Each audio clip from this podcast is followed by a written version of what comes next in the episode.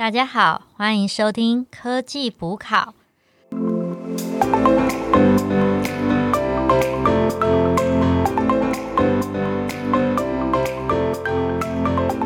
是主持人 Anna，我是主持人 Alicia。我是主持人 Alan。大家好，大家好！又隔了一段时间，我们又开始去录了。现在台湾应该也比较好一点，就变成两集了。其实上次我听了一下大家的那个集数，其实我有一个很好奇的地方，就是说，因为我们讲了这么多跟 Martech 数位形象有关系的部分嘛，但是我有点好奇，说你们有没有想过自己的公司是怎么样去收集一些关于顾客的声音啊，或者是他们的一些反馈的意见呢？嗯，像我们公司的话，因为我们主要是固定这几个客户，嗯，那我们就会着重在经营跟他们的关系，哦比较不会说用一些数据统计的方式，然后去统计他们的想法或怎么样的。那也有可能是因为我们算是 B to B 的服务嘛，但是我是觉得说，今天我们的主题就是想要讨论 DMP、CDP 跟 MA 嘛那其实这对于管理会员是很有帮助的。那像我们公司一个案子就有十个以上不同的客户，那我还蛮期待未来有机会导入类似的东西。那 Alan 你们呢？我目前的公司也是偏向 B to B，就是主要是提供解决方案给客户，嗯，比较是偏向第一线的业务去前线推广，比较没有用到这种行销工具。所以听起来的话，其实我们这次现在讲的那个 Martech 比较有受益的地方，其实是在于说，哎，如果说我这个企业的产品是直接面对第一线消费者的，然后可能是以就像刚刚大家讲的 B to C 的产业为主的话，其实会比较好的去更好的将这些呃行销得来的 insight 投入在产品的一些改善跟一些开发，那甚至是一些商业利益的拓展这样子。对，对，甚至是像我前一间公司，虽然也是 B to B，然后也有导入一些行销工具，但是那个 data 的数量真的是相对少。对，所以我是觉得 B to C 才应该才可以有那种可观的数量，让那个行销工具去做分析。是啊，而且有些的话也是 B to C 可以拿到比较多量化方面的资料这样。那今天呢，我们来延续一下上次第二集提到的，在 Martech 行销科技平台要做会员经营，有三个工具是大家一定要知道的，就是刚刚 Anna 说的 DMP、CDP 跟 NA。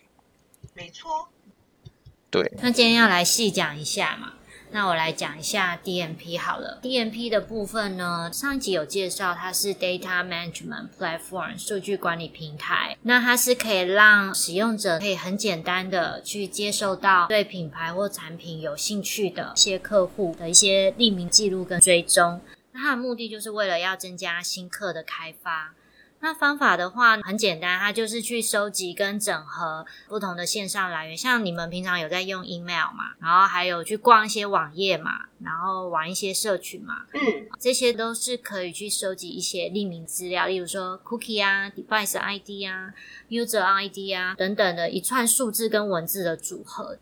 那它的种类就是大概分成两种，一种就是你公司你们自己应该都有一些网站吧，嗯哼，对啊，那网站上就可以收集一些浏览页面数啊、品牌访客数啊、时间啊。那还有另外一种是直接去外面找一些行销平台，他们这些业者有一些 DMP 的呃收集，那就可以让你去看到一些第二方跟第三方的站外的行为跟数据。那其实就像说我们最熟知的 Facebook、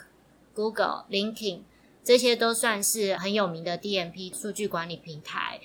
那我我直接举一个例，就是说，你如果使用这个平台的话，你会收集到什么资料嘞？就假设可能的性别是女性，年龄区间就是二十五到三十五岁，然后她可能是单身，那她广告点什么呢？她点服饰，那可能就是平均曝光二十次之后会点击广告，这就是 DMP 会告诉你的资讯。呃，以我自己的经验，平常我们不是会登录一些网站，那他就会说什么哦，你你允许这个网站收集 cookie 的资料吗？所以说，当我们按下同意了，是不是就代表我们资料已经被 DMP 去拿去做分析了？没错，所以大家在按要要想清楚。哎，你都会按同意还是还是不同意可？是你不同意就没办法继续进行啊。对，好好这是强迫性好像是哦。那谁可以来讲一下关于 CDP 的部分嘞？刚刚安娜讲了一些就关于 DMP 的资讯，可以看到说它其实就是借由数据的收集跟管理，进行一些数位行销活动的一个投放的平台。但是相对来讲，CDP 的话就比较像是我们传统所认知的跟会员管理有关系的一个这样的一个平台。我们会说它是一种消费者或者是用户资讯的一个会诊的平台，它其实就跟 DMP 的概念就有一点不太一样。收集的资料可能会包含这个人，然后他是什么样的种类，然后他是来自什么样的地方，或者是他既然想要登录这个网站，想做什么，或者是他们登录了时长多久，跟他怎么样好好的去利用这个网站。也就是说，他在这个网站上进行的所有的活动，以及他后面的一些可能原因等等，都会通过 CDP 的一些资料的收集啊，最后再把它拼凑出来这样。所以它会比较像是我们传统所知道的一些 CRM，它只是说 CRM 的话是收集可能过往的资料去进行分析，而 CDP 的话则是透过实时的一个 real time 的资料分析，然后去做一个对于未来的推动，跟比如说我接下来要呈现给这个消费者怎样的一些广告等等，它像去做一些未来的一些 trigger 的话是比较有帮助。所以说这二者比较相相辅相成吧，我会这么说。哎，CDP 你刚刚有讲说它是什么样的缩写吗？啊，它的 CDP 的话，它其实就叫做 Customer Data Platform。那刚 CDP 所收集的这些资料，说一方面可以提供给像刚刚 Anna 所讲的 DMP 数据管理平台去做一些行销广告数据的投放。那第二个也可以提供给像是 MA，也就是 Marketing Automation 这样的一个系统去做一些管理跟利用。嗯哼，讲到 MA 啊，那我介绍一下什么是 Marketing Automation。就正如 Alicia 所说，NA 呢，就是在取得 CDP 数据之后，它有点像是一个后续要进行的的步骤。它可以对所选定的顾客群去做一些自动化的行销。好处，因为都已经说是自动化了嘛，所以好处就是可以减少既定的行销人员他会去做的一些重复性的 routine 工作。哦，对对对，例如什么样的 routine 动作叫做 routine？比如说，今天你有一个客户，他跟你买了一个东西，那可能远古时代大家会用，会有 会有客服去把那什么 welcome later 嗯寄给客户嘛，说感谢您今天加入我们的会员，以下几个会员事项啊，你可以之后可以 follow，然后可能会收到一些什么优惠。那我直接用一个例子来举例，到底。Marketing automation 在做什么？比如说，你今天去购物网站买了一个商品，嗯，然后把它切割成四个流程。当你把商品放到购物车，对，但是你还没下单，对，这个时候 NA 呢，它可能隔天会寄一个结账提醒的通知，提醒你说有碰过，对，提醒你，哎，你你还有东西没有下单哦，要不要买了？那假设你买了，嗯，或者是说你买之前你先加入了会员。那正如我刚刚所说，你加入会员，你就会收到一些 welcome later。有时候我们不是都要填那个 email 嘛？那马上他就会寄一些信件过来说：“哦，感谢你加入加入我们的会员。”好，那今天你加完会员，你把商品放到购物车，你买了，你付款了，他可能还会再寄一个感谢函以及订单追踪的链接，一直在进行。对，那这蛮花时间的。那有这个。自动化做挺好的，你就完全都不用这样，还要 key，还要复制贴上，还要按出。没错，那甚至你收到货物的时候啊，或许他还会寄一个什么满意度的问卷给你。啊，是是。对对对。那我最后举一个书中，他有提到一个案例，就是林果良品，它是台湾的手工制鞋品牌。它导入了 Vital CRM NA 的这个功能，根据客户的一些数据啊、服务的记录，它把客户做分群。那针对不同的分群的客户，它就会寄一些不同的简讯去做关怀。最终的结果呢，顾客的回笼率是有提升到百分之四十五。回笼率。对，那回购周期呢？他们从原本的一年就是缩短到六个月。所以也就是说，像我们刚刚讲的，如果是说相对来讲，在 marketing 里面比较 routine 的工作，我们就可以通过 MA 的系统去做一些人力的减省。那如果是有一些新的作用要开发的话，就通过 DMP 跟 CDP 做一个数据的收集，再去做一些可视化的一些活动。是，那其实 NA 它。有简单的功能，也有复杂的功能。它可以是全方位的 NA，它可以做广告数据追踪、顾客数据分析、用户旅程的一些自动化服务。Customer journey。对，那或者是说简单的 NA，就是单纯的 email NA，你加入它只给你那个发 welcome later，像是 News Leopard 或是 Mailchimp 这个工具。那甚至呢，还有那种社群 NA，就是可以取代小编的工作，直接和会员做互动。那讲了这么多，到底 CDP 跟 DMP 有什么差异啊？我觉得我就直接讲最重要的四大差异。第一个就是它的用途。那 DMP 的话，大家也知道，它是收集匿名的资讯嘛，然后分区块，然后你对这个区块有兴趣的话，你可以把它买下来，得到这些资讯，然后投放广告，就是开发新市场来用的。那 CDP 的话，刚刚听到阿丽莎的解释，大家也可以知道说，哦，消费者轮廓变得非常的清晰了。那它就是针对会员经营，或者是你想要做一些个人化的行销精准的话，你就是需要导入到 CDP。那第二个差异就是它啊，刚刚有介绍第一方到第三方的资料嘛。那其实 CDP 的话，它就是属于主要是大部分是第一类的资料，然后纤维的第二类，然后 DMP 的话是纤维的第二类，大部分都是第三类的资料。等一下我们也会探讨一下，说其实 DMP 都是第三类的资料，这个。对隐私来讲不是很好，那所以其实，而且你也不知道是谁的资料，然后你也不确定这个到底实际是谁，所以它的 quality 没有第一方的资料好。那这是第二个差异。第三个就是真的客户资讯不同嘛 CDP 的话，你可以完全知道一个消费者他叫什么名字，他住哪里，他买了什么，他还去逛了什么。那最后一个。最后一个最大的差异点就是说，啊，CDP 的话，它可以保留很久区段的时间。所以，例如说你在年底的时候，你想对你最 valuable 的 customer 去做百分之十五的折扣，关于一些家具的部分，那你就可以用 CDP，然后你就你就花这一年来哪个消费者是消费最多钱的呢？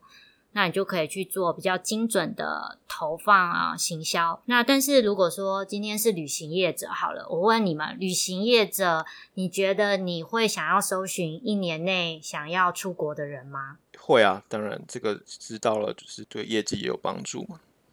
嗯，通常是他们会搜寻最近九十天，你一年太久了，一定是。最最近这三个月想出国的人啊，马上就可以赚到这笔钱啦。可是我想问一下，这个如果有淡旺季之分，淡旺季就像暑暑假跟 Christmas holiday，它就是可能半年之后，可是我可能提前就要补进去。你说的也有道理啊，只是说你有时候你不用花那么多钱，然后你要去建构一个 CDP。有时候你如果你确定你要的区间是短于九十天的，哦，就集中火力去攻，然后尽尽量可能把那个转化成钱的部分赶快去提现就对了。也是，刚刚有讲到说，因为。DMP 它是使用第二方跟第三方资料资讯嘛？那第三方其实是 呃收集很多匿名者的资讯，那好像会牵扯到一些隐私权法规的影响。那我记得二零一八年的时候，欧洲它有颁布一个非常重要的就是个资保护法，叫做 GDPR。那我就很好奇，说想问你们，觉得它对业界会不会有什么冲击？应该很大吧？其实 GDPR 首先来讲的话，其实只要任何在互联网的那个时代里面，只要讲到任何有关于各自收集的东西，其实都会是一个冲击。就是说，包含了比如说所有的 IOT 产业啊，所有的很多我们刚才讲软体服务业哈，那当然也包含我们的这个 Martech 那甚至是说，我们上次有讲到说，哎，今年还是有办 Martech Asia 二零二一，这也是一个很重要的讨论议题。那其实带给 Martech 最重要的就是 Cookie 的影响，就是以后就可能不太再用 Cookie。哎，我想问你们，你们知道什么是 Cookie？吗？我其实没有很饼干这样。呃，对对对对，饼干没有错。我觉得是数据，就是它你进入这个网站嘛，它会按照你进入的这个资讯，它创造一个文字跟数字的组合，然后它就会记录一下你做的一些动作，然后你下次再回来的时候，它动作都记得，你就不用重复 key 一些资讯。没错，特别是这种一键，比如说我我不想要记密码的时候，我可能就会懒人法，就是啊你帮我记就好那种感觉，对不对？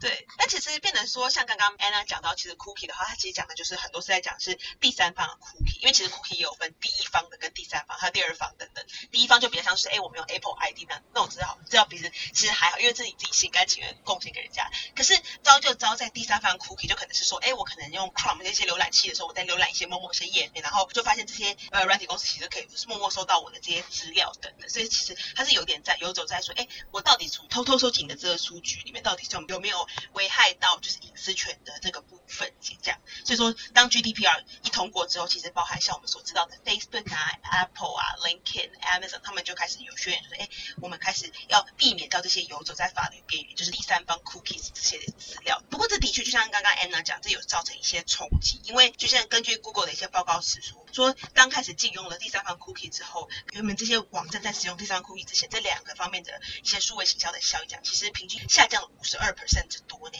难怪那个 Apple 的那个手机，我记得从模拟版开始，你如果没有购勾选你同意的话，你的 App 都不能用。其实 iOS 十四就开始有之前也在吵这个问题，就是这样。所以变成是说，以 Martech 的厂商来讲，其实会有接下来会有几个趋势啊，因为我们还是其实会用 DMP，只是说 DMP 里面所使用的一些数据可能要有一些调整，会洗牌的做。那第二的话，可能不同的公司开始会用一些像开发一些新的工具，像 Google 开发一个叫做 Flock，就上上一次有讲到的一个工具啊，可能是用机器学习要去对数据进行分析，然后再去做一个可能整理出一些共同偏好的去鲁品去逃掉，说哎，我不用对单一的个人去做一些记忆跟一些窥探的一些动作，或者是可能用一些其他的像内容比对的方，就是我抓关键字，变成说我现在要投放一些广告，我不用再去 identify 你个人是这样，就变成说我可能是在，比如说像刚刚 Anna 讲到是一些旅游网站，我可能旅游网站的 banner 我就是打跟旅游相关的，比如说我就打旅游保险呐、然后我就打一些什么饭店的优惠券或者是机票的优惠券，但是我就可能不用去追踪你这个人说你哎你到底对什么有兴趣，而导致说我可能在一个你在平常在看股市的时候旁边出现一个机票的网站，这不是很不搭嘎吗？嗯哼，就是用嗯情境这个方式去做精准行销，而不是用个人的方式去做精准行销，这样子叫做内容 contextual targeting 这样，所以就会有几种方式啦。嗯嗯嗯。所以刚刚分享了三个趋势嘛，嗯，不过我我想我也很好奇，因为像我们刚刚其实讲了一些 DMP 跟 CDP 嘛，然后还有结合我们上次有讲到就是整个 market 台湾的一个 landscape 来讲，不过我很好奇，就是大家对于这些 landscape 的公司有没有一些印象说，哎，就是哪些 landscape 公司就是做了一些什么样的事情？因为像我个人的话，我可能对于艾卡拉，然后对于 APA 还比较熟悉这样子。其实 Landscape 里面有很多公司，大家应该都有听过，只是不知道他有做 DMP 或是 CDP。举讲到重点，举例来说，DMP、Salesforce 啊，或是 Oracle，它有一个 Blue Sky，甚至嗯 Adobe，它有一个 AAM Adobe Audience Manager。国外的、哦，Adobe 也有，国外的他们，都有这好像很有名。对，那台湾比较有名的就是云配创新集团，它旗下有 TeMax、AdHub，这些都有做到 DMP 的功能。那举一个我在 Temex 网站上看到的是说，它有一个医美品牌导入了医美。方那个 Temex 的方案之后呢，转换率整整提升了二十一倍，这么强，所以看起真的还假的、真啊？的网页上是这么说，所以 DMP 哦。看起来是应该是有一定程度的重要性。那像 CDP 哎，大家一定也都有听过，刚刚讲的 Salesforce、Oracle、Adobe 也都有 CDP。那哦，嗯台湾的话就是艾克拉的艾克拉嗯 Cloud、瑞阳资讯的 Vital CRM，嗯，这些都是有开发 CDP 的功能。这样，所以其实这些大的行销公司，就是变得说他们其实都已经有把套装服务都设计好，就是你要电 P 我就给你点 P，你要 CDP 我就给你 CDP，甚至有些功能做的很相近，已经变成整合的一个工具了，哦也说不定。整合行销服务。对对对对，那最后嘞，想要就是问一下大家，讲这么多，那企业到底需不需要 DMP 跟 CDP 啊？哎，你是大灾问，对啊，讲那么多，它真的有那么好用吗？什么样的情况下企业会需要？什么样的情况下可能不需要？我觉得自己我的确是，我觉得自己来想的话，其实这就有点像是说，先讲有没有，再来讲需不需要。嗯因为我我自己觉得啦，就是说，呃，以数位行销来讲的话，其实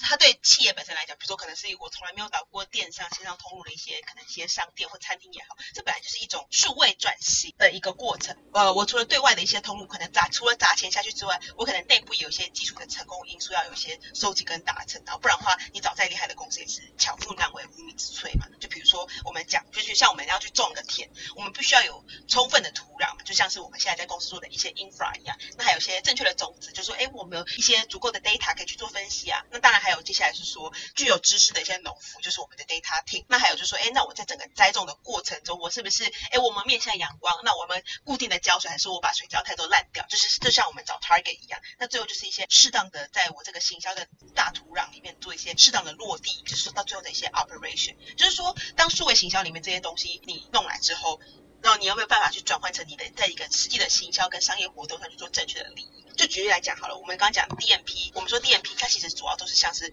广告平台会比较多这样，然后 GDP 的话主要就是可能品牌自己本身就是会建制，因为我们刚刚讲这跟 CRM 是有关系，所以是说我觉得一刚是讲说 infra 有没有，第二是说呃你自己对于使用这样的一些工具跟平台要用在哪些的商业活动上，我觉得其实这也这样的一些认知也是蛮重要的。那当然还有一些 skill，还有一些数据思维等等，我觉得这都是数位转型的一些 mindset，是在于数位行销打底的一个很重要的过程。这样先做了，没有到这些东西，其实也达不成这样。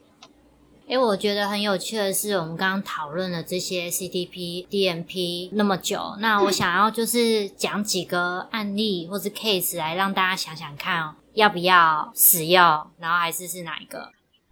今天呢，B 公司哦，他想要针对做 marketing 的这样的人呢，而且他是要在前五百大公司上班的人，然后他想针对这群人去投放广告，因为他有规划好一系列的产品，很适合他们。你是指说，比如说，可能假设我是 LinkedIn，然后我比如说，哎，我建议你们来上一些什么课程，然后我想对你们投放这种广告之类的。